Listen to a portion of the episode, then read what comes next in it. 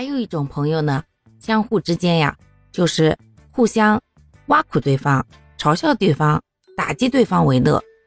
这种呢，就是现在比较流行说的最佳损友啦。但是这样的朋友不要小瞧，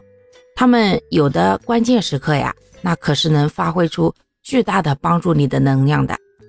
毕竟现在社会大家也都挺忙的，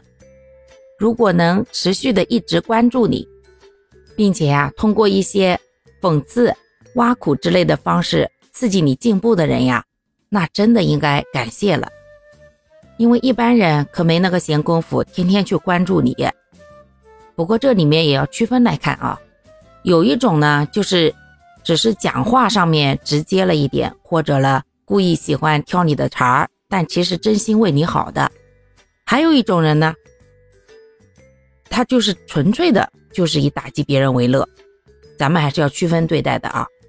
毕竟交朋友嘛，是为了让自己过得更开心、更舒服。如果相互之间都认可这种，呃，取笑为乐呀，嘲讽一下对方，然后共同进步的话，那也算是损友的好典范了呀。但如果人家就是喜欢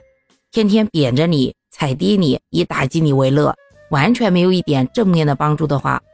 那咱还是远离一下啊。毕竟呀，人生不如意的事儿都已经那么多了，还专门找个人来告诉自己自己活得有多么失败吗？